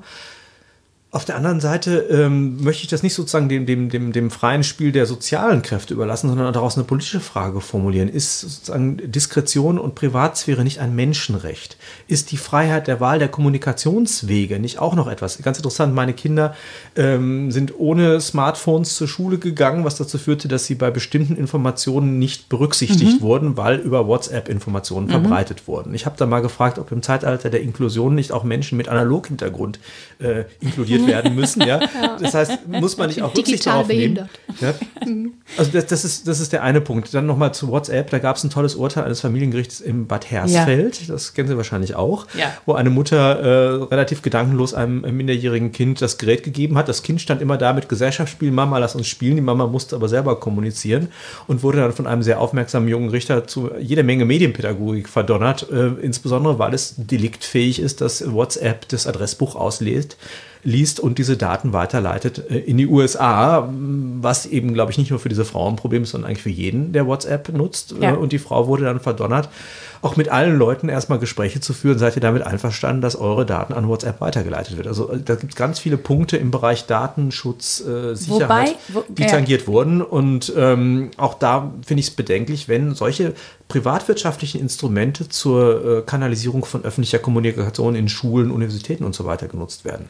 Wobei im Fall der Mutter muss ich ehrlich sagen, ich finde es eine Unverschämtheit, dass eine Verantwortung, die eigentlich bei einem Unternehmen liegt, plötzlich bei einer Einzelperson liegen ich soll. Auch, ja. Also das ist ja. halt, das ist halt auch so ein Ding, dass, ähm, dass äh, Verantwortung abgewälzt wird. Das sehen wir aber in sehr vielen Sachen. Ja, also wir sehen Unternehmen, die sagen, na ja, aber es wird ja konsumiert, es wird ja nachgefragt. Warum sollen wir das nicht produ produzieren? Weil es Scheiße ist. Ja, weil er damit die Umwelt zerstört. Aber ein Unternehmen als ist keine echte Person sozusagen und muss sich nicht verantworten, sondern nur die Personen, die dieses Unternehmen führen und die sind im Zweifel überhaupt über die einzelnen Prozesse gar nicht informiert, entscheiden nach Preis, entscheiden nach was weiß ich was, ähm, haben den kompletten Prozess nicht im Blick und es ist ihnen im Zweifel auch, auch egal, weil sie ja eigentlich nur als Mitarbeiter für das Unternehmen dafür sorgen, dass dieses Unternehmen gesund ist, damit es mehr produzieren kann und was dann auf der anderen Seite bei rauskommt, das ist mal erstmal völlig egal. So, ähm, ich finde, wir haben auch so ein, auch in der Digitalisierung so ein Problem von so einem Shift in der Verantwortung. Wer muss sich denn eigentlich informieren? Wer muss denn eigentlich wen schützen? Müssen, also ist es wirklich uns zuzumuten, dass wir uns äh, seitenlange äh, Datenschutzrichtlinien durchlesen, dass wir uns mit jedem einzelnen Faktor beschäftigen, dass wir uns bis zum Ende der Prozesskette, und ich wirklich, das macht kein Unternehmen, aber bis zum Ende der Prozesskette mit allen Produktionsschritten auskennen, um dann zu entscheiden, mündig und bewusst, ja, das mache ich, nein, das mache ich nicht. Eine interessante Frage. Darf ich? Ähm, das zwei ganz interessante Punkte. Ähm, das ist eine Überforderung unserer Mündigkeit, die da stattfindet. Und gleichzeitig appelliert ja der Richter an die Mündigkeit der Frau. Mhm. Ich habe mich auch gedacht, warum ist es möglich, etwas, was dem deutschen Datenschutzrecht widerspricht, dass es überhaupt auf den Markt kommt? Warum legt er sich nicht selbst mit, mit WhatsApp an? Also was machen da die Gerichte? Weil das natürlich ein global agierendes Unternehmen ist und Datenschutz immer eigentlich eine regional-nationale Aufgabe ist, die, die da eine erhebliche Rolle spielt. Also das ist schon mal ein großes Problem. Dann finde ich aber auch dass diese Sache, immer ist es alles so kompliziert, dass das wahrscheinlich sogar eine propagandistische Strategie ist. Wir hören immer wieder, also diese Finanzprodukte, die damals zum Crash geführt haben, die waren so kompliziert, die konnten also nur von promovierten Physikern überhaupt verstanden werden können. Ja, das heißt, darum müsst ihr euch nicht kümmern. Das ist, wir paternalisieren euch und lösen. Das ist eigentlich eine Kapitulation vom Aufklärungsanspruch. Ich finde, diese, diese Datenschutzrichtlinien, die müssen einfach so formuliert sein wie Mietverträge oder das andere, auch dass ich sie verstehen und lesen kann und alles, was ich einwillig auch nachvollziehbar ist. Die werden doch so geschrieben, damit man sie nicht liest. Und ansonsten würde ich von meinem Gesetzgeber erwarten, Jein. dass er mich von sowas schützt. Naja, die werden natürlich auch vor allen Dingen so geschrieben, dass sie juristisch wasserdicht sind. Ja. Und ja, genau. Und dass wir natürlich Gesetze nicht, also ich bin damals schon gescheitert an dem Ausfüllen des Antrags für Gründerzuschuss. Ja, also selbst in, in behördlichen Papieren, ja. in behördlichen Papieren stehen ja manchmal Begriffe drin, die wirklich kein Mensch mehr versteht. Und das war schon auch vor der Digitalisierung so. Und das ist ja nicht nur, um den Konsumenten hinters Licht zu führen, sondern um sich juristisch abzusichern. Die Frage ist halt, wie sehr kann man eigentlich Daten absichern? So, ich habe das Gefühl, das kann man einfach auch nicht mehr abschließen. Man kann das nicht sichern. Ja, wie soll man da mündig Zugriff drauf gewinnen? Also Mündigkeit ist an sich problematisch, finde ich. Gerade wenn dann immer suggeriert wird, naja, du kannst ohnehin nicht mündig drüber entscheiden, dann gib doch auf. Ne? Genau das ist die Kapitulationsstrategie. Das ist eine Komplexität, die du nie erreichen und durchdringen kannst. Lass es lieber ganz und dann entsage oder ne, das alte Friss- oder Stirb-Prinzip, mhm. entsage oder mach halt volle Kanne mit und hoff, dass nie was passiert. Ja, du kannst ja nicht weniger als volle Kanne machen. Ja, ähm, also du kannst deswegen ja frisch ja. oder stirb. Also du kannst volle ja, genau. du kannst ja nicht sagen, ich mache mit, wenn Ich kann aber genauso wenig so. sagen, nun ermächtige dich und sei wieder mündig. In der globalisierten pluralistischen Welt ist das schwierig. Also Vollmündigkeit, weiß ich nicht, ist vielleicht nicht zu erreichen, aber ich kann dem Ideal doch folgen. Das ist doch so schwer nicht. Nur weil es nicht erreichbar ist, muss ich das doch nicht als obsolet markieren. Das verstehe ich so oft nicht. Dass immer wieder dieser Vorwurf kommt, auch, ähm, ja gut, in unseren Lehrtätigkeiten sicher hin und wieder mal bei anderen Idealen, Freiheit, Bildung, all diese großen Begriffe. Natürlich muss ich unterschiedliche Theoreme anfügen und sagen, dass ich Freiheit so sehen kann oder so oder so, dass es dazu unterschiedliche Meinungen, Schwierigkeiten, Einschränkungen gibt und so weiter. Ich muss das argumentativ prüfen, aber ich muss nicht, nur weil es schwierig ist, sagen, wir geben das auf. Das ist äh, Unsinn.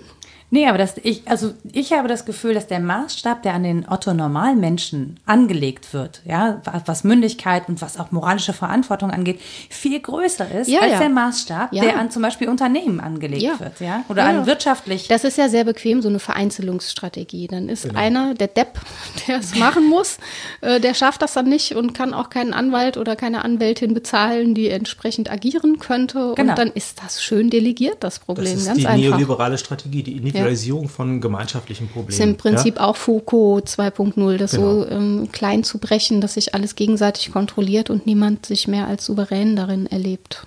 Ja, wobei ich auf der anderen Seite dann auch schon wieder so ein Argument hochwabern sehe, dass wenn man das sozusagen vorschreibt, man sozusagen eine moralische Instanz wieder überordnet und man den Willen von, von der Richtung sozusagen beschränkt. Es sei denn, man legitimiert diese Instanz über demokratische Prozesse. Also das ist natürlich in dem Moment, wo die Komplexität wächst und wir arbeitsteilig mit diesen Mündigkeitsperspektiven mhm. umgehen, ähm, entsteht die Frage nach der politischen Legitimation dieser Arbeitsteilung. Und eigentlich wäre Wissenschaft ein Ort, an dem diese Prüfung stattfinden könnte und in einem äh, demokratisch transparenten Wissenschaftssystem wäre auch die Kommunikation der wissenschaftlichen Ergebnisse nach außen hin möglich. Es gäbe also eine Prüfagentur an jemanden, dem ich vertrauen könnte. Das Problem ist, dass die Wissenschaft selber zu Junk Science verkommen ist. Also wir stehen so auf dem Drittmittelstrich und lassen hm. uns von jedem ficken, der uns Geld gibt für bestimmte Jetzt Forschungsergebnisse. Jetzt muss ich ein E in den Podcast machen. Was? Ich sag Moral-TÜV, dann ist es besser. okay. Der sollten wir sein dürfen. Ficken. Ach, darf man nicht sagen. Doch, darf man sagen, weil jetzt muss ich ein E in den Podcast machen für Explicit Language. Ich war kurz draußen, ich habe nichts gehört. Okay.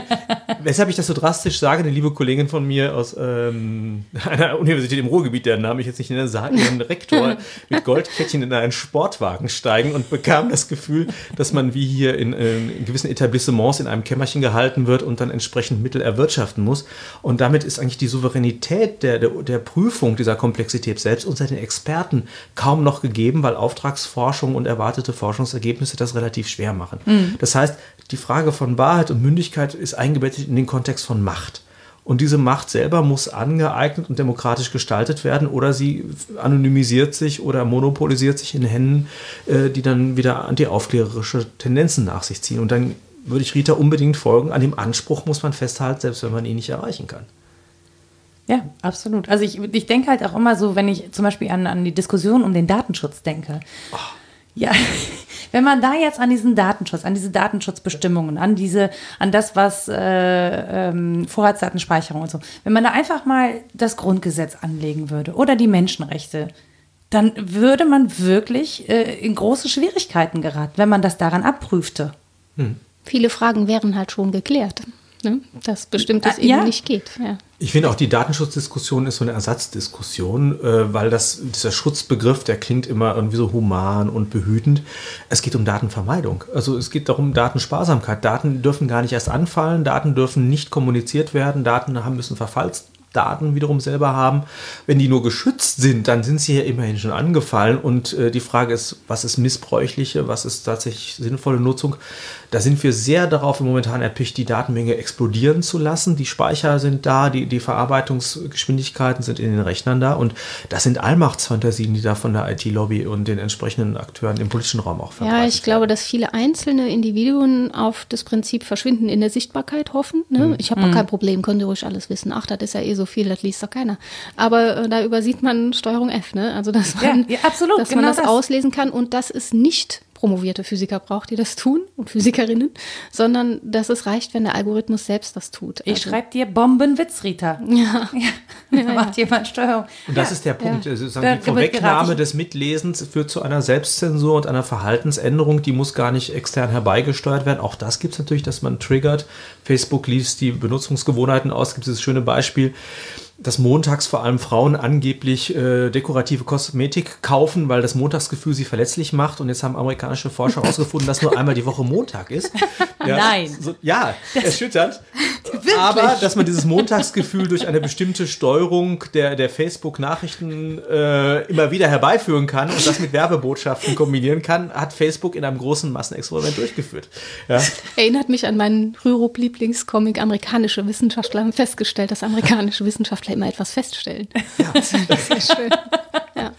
Stimmt. Ja, ja, ja, nee, das aber, stimmt natürlich. Es aber es ist wirklich erschreckend. Tragisch. Gestern, gestern postete eine, äh, eine befreundete äh, oder auf Facebook befreundete Journalistenkollegin, ob uns denn schon aufgefallen wäre, dass ihr neuerdings zum Beispiel äh, Facebook in die Timeline Bilder mit ähnlichen äh, äh, Key Visuals sozusagen zuspielt, also Schlüsselbildern. Das heißt, sie hatte auf dem einen Bild diesen, dieses Essen äh, an, an, der ähm, mexikanischen Mauer sozusagen, wo diese zwei großen Augen auf den Tisch gedruckt waren. Das konnte man so aus der Vogelperspektive sehen.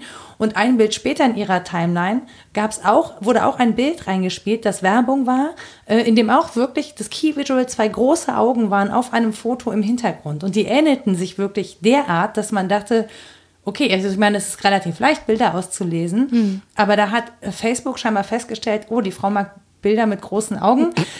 Jetzt spielen wir ja. einfach noch ein paar. Also solche Sachen. Wäre ähm, ja alles harmlos, wenn es nicht in so viele andere Bereiche ragte. Richtig. Wenn es nur darum ginge, dass ich ästhetisch irgendwie eingeschränkt bin oder dass ich missverstanden werde. Ich würde mir ja wünschen, der Algorithmus würde uns alle häufig missverstehen. Aber ich fürchte, das darauf das tut ist er ja mitunter auch. angelegt. Ja, mitunter, aber oft eben auch äh, nicht. Ne? Ja. Und dann die Auslesbarkeit, also dass man über Instagram-Posts zum Beispiel auf den Seelenzustand rückschließen kann. Also die Farbtemperaturen, sind die eher gedeckt und dunkel, die Farben? Hm. Befinde ich mich in Innenräume, fotografiere mich vor allem selbst und nicht in sozialen Situationen, dann ist wahrscheinlich eine gewisse melancholische Grundstimmung zu beobachten. Und das äh, ist natürlich äh, nach Wahrscheinlichkeitskriterien zutreffend oder nicht zutreffend, aber es entsteht ja, ich glaube, Frank Schirmacher hat das dieses, äh, dieses Double genannt, das ist das mhm. zweite Ich im Netz, was dieses Normalverhalten aggregiert und äh, mich dann auch festschreibt darauf und mir die Möglichkeit, eine eigene Entwicklungsgeschichte auf, aus, aufgrund der Akte meiner Freiheit oder biografische Ereignisse neu wählen zu können, letztendlich raubt, insbesondere wenn diese Profile von Arbeitgebern gehandelt werden, von Sicherheitsbehörden genutzt werden und Bin so weiter. Bin ich das dann oder ist das mein Avatar? Erlebe ich das als etwas anderes? Das, genau, das ist ja immer die Frage. Also bist du das oder ist das ein Teil von dir? Zum Beispiel, wenn ich jetzt immer dunkle Bilder posten würde und melancholische Lieder oder was auch immer. Facebook hat einen äh, Bot entwickelt, der dich dann fragt, ob du depressiv bist und Hilfe brauchst und dir dann Nummern gibt, damit du dich nicht umbringst, zum Beispiel. Also das liest aus deinen Postings raus, bist du selbstmordgefährdet. Und wenn Facebook zu dem äh, Schluss kommt, du seist selbstmordgefährdet, das haben die in den USA getestet. Ich glaube, es ist schon eine Zeit lang her. Ich weiß auch nicht, ob das zur Marktreife gekommen ist. Dann wird dir sozusagen Hilfe angeboten. Ja, ich frage nur, weil ich, ich habe in der Anfangszeit des Internet oft erlebt, dass dieses Avatar-Sein eben auch ganz attraktiv sein kann, weil man sozusagen im Perso seinen Ordensnamen eintragen lassen kann oder Künstlernamen auf diese Weise, ne? dass man mhm. jemand anders sein kann, dass man da ein Profil sein kann, das ein Teil von einem ist, dass die Menschen das aber auch als dezidiert getrennt von sich erlebt haben oder als ein Teil von sich. Und das, das mache ich nicht mehr. Die Fiktion, dass ich ja. glaube, ich kann Facebook ja, ja. reinlegen, aber selbst meine Versuche über Fake-Accounts und und so weiter. Es gibt ja angeblich, ich weiß nicht, ob das stimmt, auch sogar Accounts, Facebook, äh, Facebooks, Facebook sind auch großartig, äh, sozusagen die aus den, aus den fehlenden Puzzlesteilen auch die, äh, die, die korrespondierenden äh, Personen im echten Leben eigentlich rekonstruieren. Ja, ja. Ähm, auch das wäre zumindest technisch möglich. Ich stelle jetzt mal eine provokative Frage und bin froh, dass ich sie selber nicht beantworten muss. Wenn es nur gelingt, einem einzigen Menschen durch diesen Algorithmus Leben zu, das Leben zu retten, war es das da nicht wert? Ist Big Data dadurch nicht gerechtfertigt, dass ich diesen einen Suizidversuch des melancholischen Facebook-Nutzers verhindern konnte und ihm eine andere Perspektive geben kann? Ja, ich würde die Frage vorher ansetzen. warum, warum muss der arme Mensch von Facebook das gefragt werden? Warum fragt denn nicht sein bester Freund, Alter, kommst du mal auf ein Bier, dir geht's nicht gut? Ehrlich gesagt habe ich mich eine ähnliche Frage jenseits der, der, von Facebook gefragt, für die ich auch nicht beantworten kann, ist aber tatsächlich, wenn zum Beispiel, wenn wir zum Beispiel in einem Regime leben würden, das uns Frieden garantiert, ja, uns dafür aber die Freiheit nimmt, aber wir können Frieden leben, wir können nur nicht mehr individuell sein, wir müssen Gemeinschaft leben, gezwungen. Wer ausbricht, ist verloren. So. Ist das legitim? Weil vielleicht viel weniger Menschen sterben, als wenn wir uns kriegerisch auseinandersetzen über unsere Individualität? Das ist eine, letztendlich eine Frage des ethischen Begründungsmodells. Das ist eines der Utilitarismus, ne? ja. das große mhm. Glück der großen Zahl. Und das andere wären andere ethische Modelle, die etwa nach Gütern, nach Tugenden, nach Pflichten, nach Gewissen, Individualrechten, äh, nach Individualrechten fragt. Äh, ich glaube, das ist zum Glück philosophisch äh, relativ weit ausargumentiert, äh, dass man da zumindest jetzt sich nicht auf ein einziges Modell beschränkt. Und das war natürlich auch ein bisschen die Suggestion meiner Frage. Und ich wäre natürlich auch ganz bei dir, Rita. Äh, möglicherweise ist ja sogar äh, das digitale Medium der Grund der Vereinsamung und der Depression. Das kann auch Denn, sein, ja. Um ein bisschen medientheoretisch mal zu argumentieren. Das Medium ist ja etwas, was dazwischen steht, schon vom Wort mhm. her. Ne? Ja. Und es hat eine große Möglichkeit, etwas, was abwesend ist, in meine Nähe zu bringen. Ja, also wenn ich meine Partnerin übers Wochenende nicht sehen kann, weil die irgendwie woanders arbeitet, dann habe ich ihr Bild, dann habe ich ihre Stimme im Ohr. Und die, die Präsenz des Absenden ist eine Möglichkeit, die das Medium mir bietet und zugleich aber unterstreicht es auch immer wieder, zeigt es mir die Abwesenheit. Das heißt, ich spüre auch letztendlich das Fehlen was den Menschen natürlich ähm, je nach psychischer Konstellation die Möglichkeit äh, verschafft, sich mit dem Bild und dem Zeichen des anderen zufrieden zu geben, was wir letztendlich dann Fetischismus nennen. Also dass sich das Zeichen verweist nicht mehr auf etwas, was die Erfüllung bringt, sondern es dient selbst zur Erfüllung. was den Menschen natürlich letztendlich nicht glücklich machen kann, weil wir nicht davon leben, Bilder anzugucken, sondern in den Arm genommen zu werden. Mhm.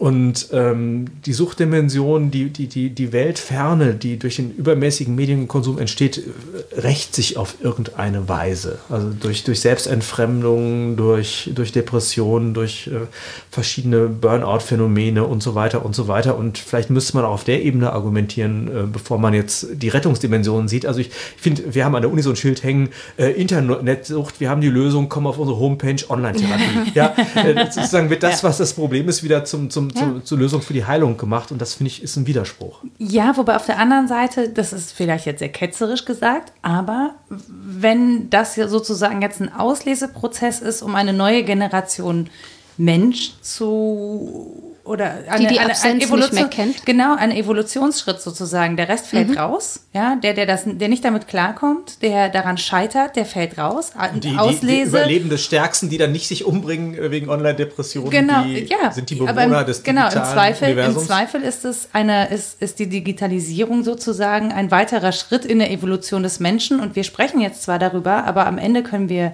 die Digitalisierung nicht aufhalten. Und wenn wir ein Friss oder Stirb haben, dann wird es ja, wenn das so ist, aber das ist ja auch nur eine ne, Überzeugung. Nur eine, absolut. Also ich bin ja, auch nur ich glaube da ketzerisch. dringend an Alternativen. Auch dieses Theorem, dass ähm, die Absenz aufhörte. Natürlich ist das ein riesiger Hang zur Präsenz oder meinetwegen zum Surrogat von Absenz, dass man so tut, als wäre jemand nicht da, aber man hat ja so ganz viele andere Daten, deswegen spürt man das nicht mehr als Absenz. Trotzdem erlebt man ja noch Absenz. Auch die Menschen, die ähm, total im digitalen Raum leben, spüren das. Die vermissen mal jemanden oder etwas. Das ist so. Ich glaube, das ist dem, dem der menschlichen... Meldet, der meldet sich dann über deinen, über deinen ferngesteuerten Vibrator. Kann er machen, wird aber wissen, dass das nicht dasselbe ist wie Sex. Ich glaube, dass ja. das etwas im Menschen weiß, dass das nicht das Gleiche ist. Das mag, ja, ich sag, ich glaube, als wäre es eine Glaubensüberzeugung. Man kann auch vom Wesen her argumentieren. Ähm, dass das wirklich in Totalitarismen sich ergehen würde und der Zirkel sich schlösse, halte ich für wirklich unplausibel. Ich glaube, es gibt ein Heimweh nach der Wirklichkeit, ja. das äh, unstillbar in uns schlägt. Warum wollen denn alle irgendwo ins Indiodorf im genau. Urwald und ja. reden von unberührt? Und dann möchte ich nochmal argumentieren gegen diesen Evolutionsgedanken. Ähm, die Digitalisierung kommt, also diese Alternativlosigkeitsrhetorik die, ähm, der von Ihnen faktisch mit einem naturgesetzlichen Vorgang verglichen wird, die verschleiert natürlich, dass es Interessen daran gibt. Es gibt Absolut. ökonomische Interessen, ja. ja. es gibt politische Interessen, also es geht um Herrschaft, es geht um Geld, es geht um Kontrolle und äh, da würde ich wiederum sagen, ja, all das kann durch andere Interessen und durch demokratisches Engagement äh, außer Kraft gesetzt werden. Das ist keine Alternativlosigkeit. Tatsächlich müssten wir jetzt über Transhumanismus sprechen. Also die Frage ist, ist, ist die Conditio Humana selber zeitlos oder ist sie überwindungsfähig oder überwindungsbedürftig? Und mhm. da habe ich gerade schon dran gedacht, als es äh, darum ging, das Mensch-Maschine-Verhältnis. Das ist ja bei ja, Günther Anders in diesem Zusammenhang Punkt. mit der Antiquität des Menschen schon mal zum Thema mhm. geworden. Ist das hier in dem Podcast schon mal gelaufen? Ich, nee. Ja. Mhm.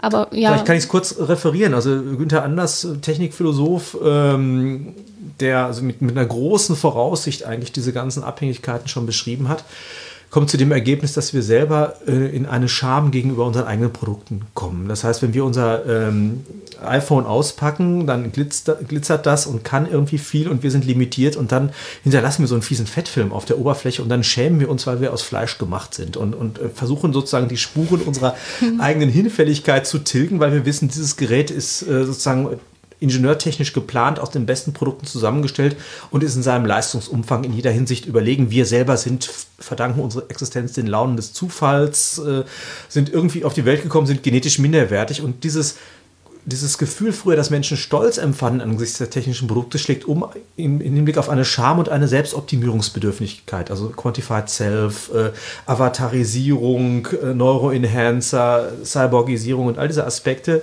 sind sozusagen die, die anthropologische Nachrüstung, um dem äh, Selektionsdruck, den die Maschine auf uns ausübt, irgendwie standzuhalten. Und in dem Zusammenhang ist natürlich auch diese Beschleunigungsphänomene und der, der Versuch selber, sich am Modell der Maschine zu remodellieren.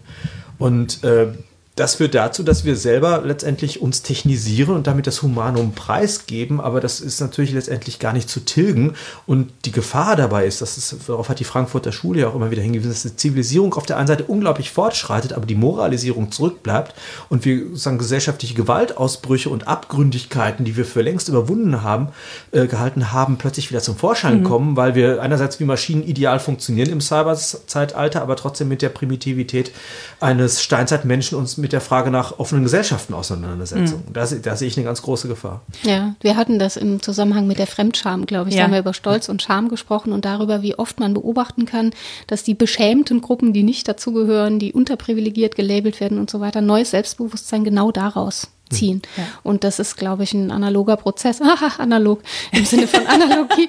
und dass wir sagen können, so, und irgendwann finde ich das aber gut, dass ich einen Fettfilm auf Oberflächen hinterlasse. Wenn alles glatt ist, ist es langweilig. Und man wird. Ja, vor allem. Kann man sich das schön reden.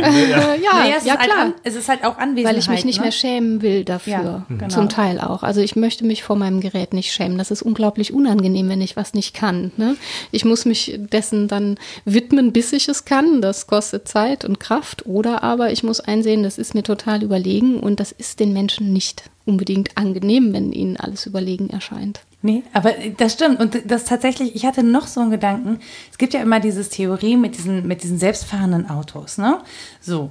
Ähm, und die sollen ja entscheiden, im Zweifelsfall bringe ich den rechts um oder den links oder den Fahrer. Also, und die sind so programmiert, dass sie auf jeden Fall den Fahrer schützen und eher den äh, Fußgänger äh, wenn jeder an sich denkt, ist an jeden gedacht. Richtig, ne? genau. Ja, Utilitarismus ja. at its worst. Genau, die, die Frage ist halt, wie sind die programmiert? So, das eine ist der, der Algorithmus. Wenn ein Mensch in dem Auto säße, würde der im Zweifel ja auch entscheiden oder gar nicht entscheiden.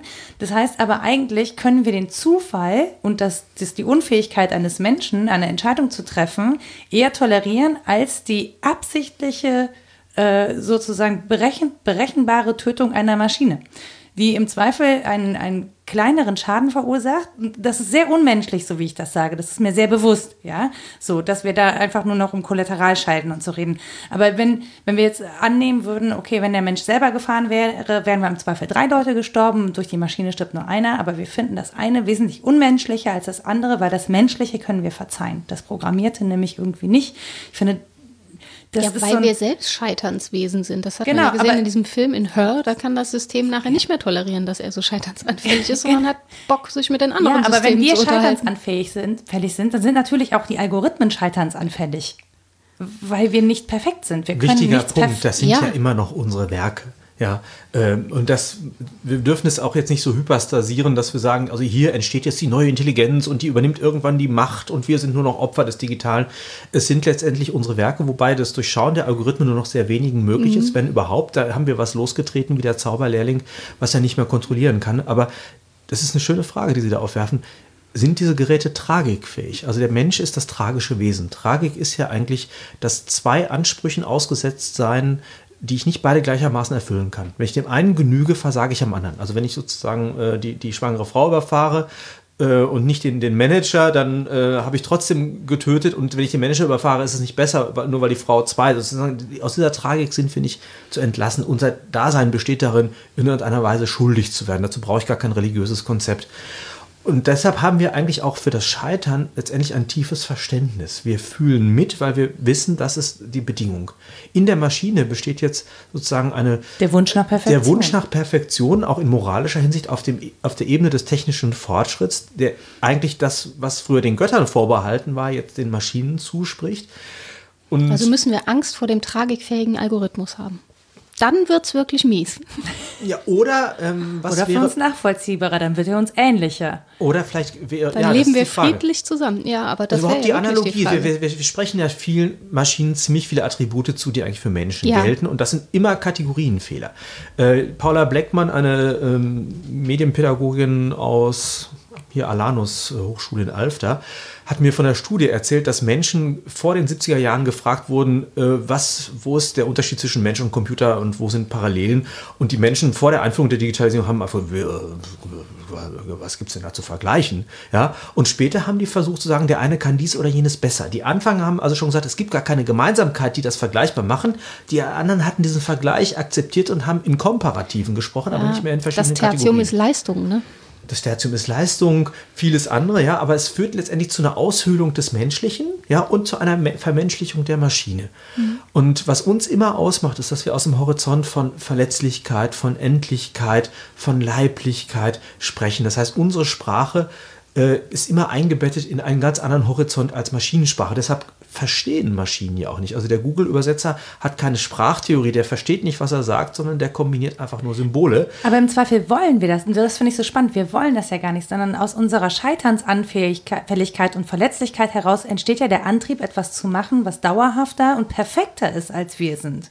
Also es soll, so Maschinen sollen ja genau die Fehler nicht machen, äh, die Menschen Aber beschämen machen. sollen sie uns auch nicht. Dann werden sie uns wieder unangenehm. Ja, ja, ja das schlägt ja genau. um. Aber das finde ich, das ich halt so kurios an dieser ganzen hm. Geschichte, dass es wirklich unser Versuch ist, das, was wir entbehren, nämlich Perfektion, in also wir versuchen Perfektion zu erschaffen in Maschinen, die uns dann aber gleichzeitig unheimlich sind und die eine ich finde ich finde das völlig paradox. Ich komme da ich habe da noch keine Lösung für und das ist so ein das ist so ein Gedankenkonstrukt, das in mir so eine Übelkeit verursacht, weil ich keine Lösung dafür finden ja, kann. Ja, was heißt Lösung? Also ich glaube, man sitzt sehr schnell auf ähm, dem, dass das Varianten von Futurismus sind. Also in Zukunft werden wir perfekt sein. Wir opfern den Moment für hm. eine bessere Zukunft. Genau. Wir haben aber eine Vergangenheit und eine Gegenwart. Und die ist nicht aufkündbar. Und das hat mit dem Scheitern zu tun. Und darauf verlasse ich mich ein Stück weit. Also, dass wir so sehr in Zukünften denken, das ist charmant. Äh, wir haben Fantasie als Leistung und können da ganz ganz viel entwickeln und uns in Zukunft entwerfen, aber wir sind gewordene und ähm, bestehende. Ne? Und ja, diese Spannung von Vergangenheit, Gegenwart und Zukunft, die ist nicht aufzukündigen, sonst ist menschliches Leben vorbei. Ja, sonst haben wir dann äh, in Zukunft nur noch Maschinen, die quasi für uns leben und als, also sind wir dann, warum, warum arbeiten ja. wir daran, uns überflüssig zu machen? So.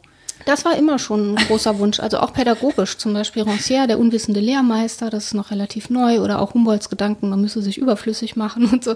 Das sind ja charmante Gedanken ähm, dann hat man Zeit für anderes. Das ist so ähnlich wie mit der Automatenüberlegung. Äh, nee, tatsächlich. Also ich mache mich in einem Bereich überflüssig, zum Beispiel beim Lehren, weil die Menschen das jetzt selbst lernen können, in Sprachlaboren oder mit dem Computer oder was weiß ich. Da brauche ich den Pädagogen nicht mehr und die Pädagogin. Ähm, das, ja, und der hat dann ganz viel Zeit für Soziales. Der kann dann anderes Wenn man dann Schulleiter hört, ja, ja, wie viel Zeit ist das denn? Das sind dann acht Minuten pro Woche. Ja, genau. Die sitzt er dann und, und, und die wissen Beziehung. aber doch, dass das nicht genau. aufgeht. Die Menschen, die dem anhängen, wissen, dass dass es nicht aufgeht. Es ist eine Möglichkeit, uns zu entwerfen und ich finde das charmant, auch mal bescheuertes zu denken, das kann man gerne machen, aber es darf nicht diesen Totalitarismus entwickeln. Aber wir müssen aufpassen, dass wir jetzt auch den, den, den Kybernetismus oder den Digitalismus nicht alleine äh, für, für alle Übel verantwortlich nee, nee, machen. Nee, genau. Das sind schöne Überlegungen, die etwa aus dem ehemaligen Umfeld der Piratenpartei auch mal wieder kamen. Wir müssen es immer im Zusammenhang auch mit Ökonomismus und ja. Kapitalismus denken, der das Ganze radikalisiert. Also ich glaube, ja, auf der Erkenntnis Ebene. Also ja. ich finde, diese kybernetische Theorie hat, hat eine unglaubliche Bereicherung äh, auch der Philosophie dargestellt. Diese Geräte als Werkzeuge, ja, eingebettet in einen Zusammenhang, der selber erstmal einem völlig humanen Modell völlig ja. unproblematisch. Ja. Also wir müssen aufpassen, dass wir jetzt auch auf den richtigen einschlagen und die Ver äh, ja. Verwechslung. Ich will, ich will gar nicht so sehr schlagen. Ich will eigentlich ich will auch so, ich will, ich will so ausloten. Ich will auch mein Unwohlsein darin analysieren. Ausloten. Ich will verstehen, warum warum wir so, weil das deine Frage ja war, ja. Nora, warum wir so am Perfektionismus arbeiten, während wir selber imperfekte Wesen sind. Das ist natürlich eine spannende Frage, so eine Kompensation. Aber das ist nicht alles. Wir wissen ja um unsere Unterschiedlichkeiten und unsere Bereiche und ich glaube, Menschen wollen das leben. Die, die wollen auch ihre nicht perfekten Seiten leben. Das ist das Element der Würde, glaube ich. Also Würde ja. kann man immer nur mit Verletzlichkeit bestimmen. Und da haben wir die Menschenrechte, da haben wir das Grundgesetz, ne, das ist was Unantastbares. Und, ähm, und da gibt es, glaube ich, nicht viele, die sagen würden, oh, das können wir aufgeben. Das ist irgendwie all, brauchen wir nicht mehr. Aber es gibt durchaus ja auch genügend Leute, die gerade daran sind, verschiedene Dinge im Grundgesetz dann doch wieder anfassen zu wollen. Also das ist jetzt nicht, wir, wir hoffen und glauben, dass das unantastbar ist, aber es ist dennoch... Äh, Nee, zanken, darum muss man und es genau. erhalten wollen und leben, klar. Genau, aber das, die Frage ist ja nach dem Erhalten wollen. Und wenn wir uns mal umgucken in Europa, dann gibt es äh, sehr viele, äh, ja, weiß ich nicht, äh, Regierungen, Regime, Zusammenschlüsse, wie auch immer man das nennen möchte, die daran nicht festhalten wollen oder regelmäßig auch grob dagegen verstoßen. Ich finde es immer ganz nett, vor der eigenen Haustür zu kehren. Ja, absolut, auch das. Also wir, wir, können sehr dankbar sein, dass es solche Figuren wie Trump und Erdogan und Orban gibt, weil wir dann immer noch uns einbilden können, wir wären ein demokratisches mhm. Land, in dem Meinungsvielfalt und Diskurse gelten. Also äh, ich, das ist eine ziemlich äh, leichte Geschichte, äh, die uns dann auch blind werden lässt gegenüber dem, was in Deutschland passiert an Homogenisierung der öffentlichen ich Meinung. Ich glaube, bei uns ist es noch unterschwelliger, aber genau, es ist auch genau, durchaus da. Prozesse das haben wir auch erlebt gerade. Genau, ja, genau. Absolut. Und äh, auch die AfD ist für mich tatsächlich eher ein Symptom einer, einer politischen Problematik als tatsächlich AfD die Ursache. Wir können, auch, wir genau. können auch einfach Menschen bei Twitter folgen, die der FDP angehören oder der CSU. Ja, und, und den Grünen und der SPD und den Linken genauso. Also da, ja, absolut. Das, das, äh, das ist, was ich sozusagen jetzt fokussieren würde, wäre, inwiefern ist das eigentlich das Symptom einer, einer größeren Krise, die man jetzt ideengeschichtlich einbetten könnte im Hinblick auf Orientierungsverluste. Also die Frage ist, immer ein, ein das sich selbst bestimmen im Verhältnis zu anderen ist ja, hat ja eine Tradition bei der äh, Erkenntnis des Menschen, etwa zu einem idealen e Ideenhimmel bei Platon, zum christlichen Gott, dessen Ebenbild wir sind. Als diese Stellen plötzlich vakant wurden und der Mensch auf sich selbst in der Säkularisierung zurückgeworfen wurde, spielt die Gesellschaft plötzlich eine Rolle. Wissenschaft, Geschichte wurden zu, zu, zu äh, Erweiterungsmöglichkeiten unserer selbst. Und die Frage nach uns selbst ähm, wurde uns in die eigenen Hände gelegt, aber immer schwerer zu beantworten. Und äh, Gleichwohl stellte sie sich nach wie vor prekär, nur jetzt eben unter den Bedingungen einerseits des eingetretenen Nihilismus. Wir haben die äh, letztendlich scheinbar verloren, dass wir unterscheiden können zwischen wahr und falsch, gut und böse, gerecht, ungerecht, schön und hässlich. Angeblich, ich glaube das nicht. Ja. Mhm. Auf der anderen Seite ähm, sind, sind die, die, die Aspekte vielfältig geworden, dass eigentlich äh, im politischen Raum jetzt sowas wie eine starke Führerfigur plötzlich wieder attraktiv ist oder vielleicht auch die Maschine, die jetzt diese unübersehbare Komplexität reduziert und uns das abnimmt, was uns systematisch überfordert. Und das hat dann immer wieder diese Prothesendimension, also da, wo ich äh, limitiert bin, kann eine Prothese eine Erweiterung sein, wo ich aber selber laufen könnte, da macht eine Prothese mich schwächer. Und das ist genau der Punkt. Der Taschenrechner, der, durch den verlerne ich das Kopfrechnen, die Rechtschreibkorrektur äh, äh, erspart mir die Rechtschreibung. Und wenn ich das alles kann, kann ich das nutzen. Aber wenn ich es direkt einsetze, werde ich schwächer. Genau, das meinte ich mit der Urteilskraft. Und es genau. lohnt ja auch die Frage, warum fühle ich mich eigentlich so überfordert und wovon? Hm. Ist das eine echte Überforderung oder wird die mir nicht auch ein Stück weit eingeredet? Komme ich mit dem Leben nicht eigentlich ganz gut klar? Eben. Also. Das ist tatsächlich eine Frage, die ich mir dann auch stelle. Also ist es eine echte Überforderung, aber habe ich es eigentlich echt in der Hand und könnte mich auch gegen diese Überforderung verwehren, indem ich zum Beispiel meine Auszeiten schaffe und mich abgrenze dagegen. Ich, ich habe ja die Möglichkeit zu sagen, nur jetzt nicht. Und dann nicht beim Ich bleiben, sondern mal wir sagen. Ja. Warum sind wir denn überfordert und können wir nicht gegen die Ich-Überforderung gemeinsam was machen? Das auf jeden Fall. Also ja, na klar, wir. Das Ding ist halt, wenn, wenn ich quasi mich nicht erst selbst frage, kann ich keinen, kein, nicht jemand anderen was. Ich weiß nicht, ich habe das auch schon erlebt, dass ich durch den anderen ganz anders Ich sagen konnte. Jetzt bin ich überfordert. Nee, dass ich in der Gemeinschaft was erlebt habe an Freiheitsräumen und an gemeinsamen Aushandlungen, die ich mir selbst nicht zugetraut hätte, wenn es die okay, Gemeinschaft nicht ja. gegeben hätte. Also, ja. Wir ja. erleben den anderen immer als äh, limitierenden Faktor für unsere Freiheit, aber mhm. in der Gemeinschaft haben wir Möglichkeiten, die wir alleine nicht haben. Und das ist vielleicht auch nochmal der Punkt, weshalb ich eben auch sage, ich will draufhauen. Das war natürlich sehr provokant.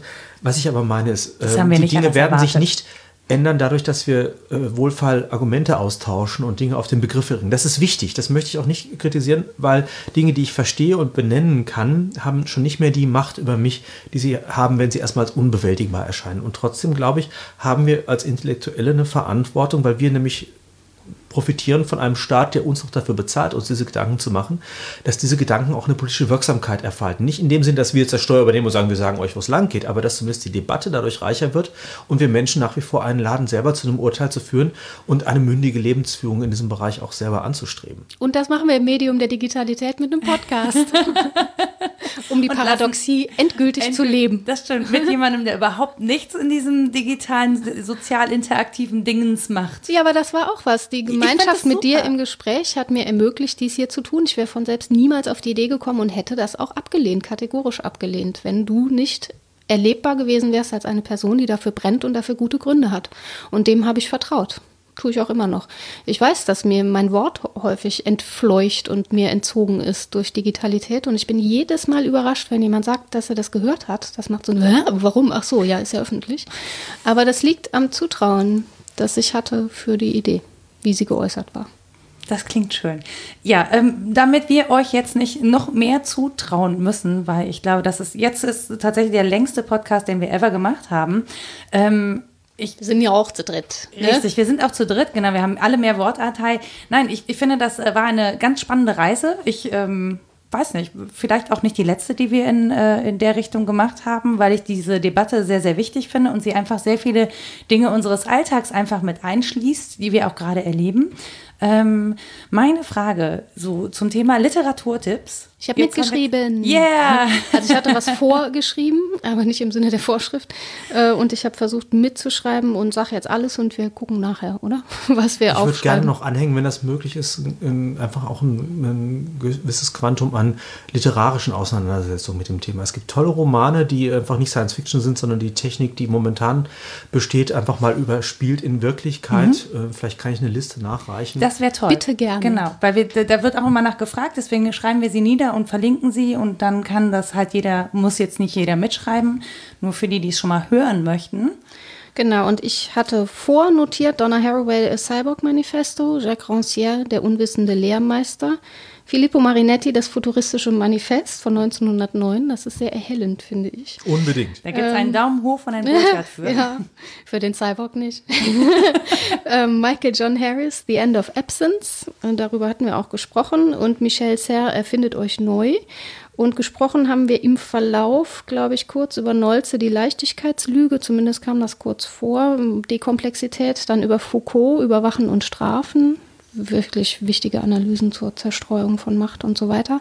Ähm, Horkheimers Bildungsrede wurde zitiert und ähm, die Antiquität des Menschen von genau, Günther Anders. Ich Günther würde auch Anders. noch hinzufügen wie, den Brief an Adolf, äh, Klaus Eichmann, wir Eichmann-Söhne, wo er die Monstrosität des technischen Zeitalters beschwört. Mhm. Ansonsten natürlich, ich glaube, Dave Eggers ist immer wieder angespielt worden mit The Circle, Daniel Suarez, Dämon und Darknet. Dann gibt es von Cory Doctorow Little Brother und For the Win. Äh, Mark Ellsberg mit Blackout könnte man noch empfehlen. Ein Drohnenland, da habe ich den Autor vergessen. Also es ist vieles, was äh, in dem Zusammenhang zu lesen wäre. Und ich würde euch noch den Links zu diesen ganzen journalistischen Dingen äh, zur Verfügung stellen. Und in zwei, drei Jahren haben wir das habe. alles gelesen und unterhalten uns neu. Nein, ich würde, ich würde tatsächlich dafür plädieren, dass wir uns vielleicht bald nochmal neu unterhalten, vielleicht das Ganze nochmal ein bisschen zuspitzen auf ein bestimmtes Thema, weil jetzt haben wir so eine, so eine Rundreise gemacht sozusagen und äh, ich würde mich freuen, wenn ihr Feedback dazu habt. Ihr könnt das äh, schreiben bei Twitter an wddd-podcast oder geht auf unsere Facebook-Seite oder ihr schreibt Rita und mir an rita etwas denkst du denn.de oder nora etwas denkst du denn.de und damit verabschieden wir uns äh, für heute von Folge 21 und hören uns hoffentlich bald wieder. Bis dann. Tschüss. Tschüss.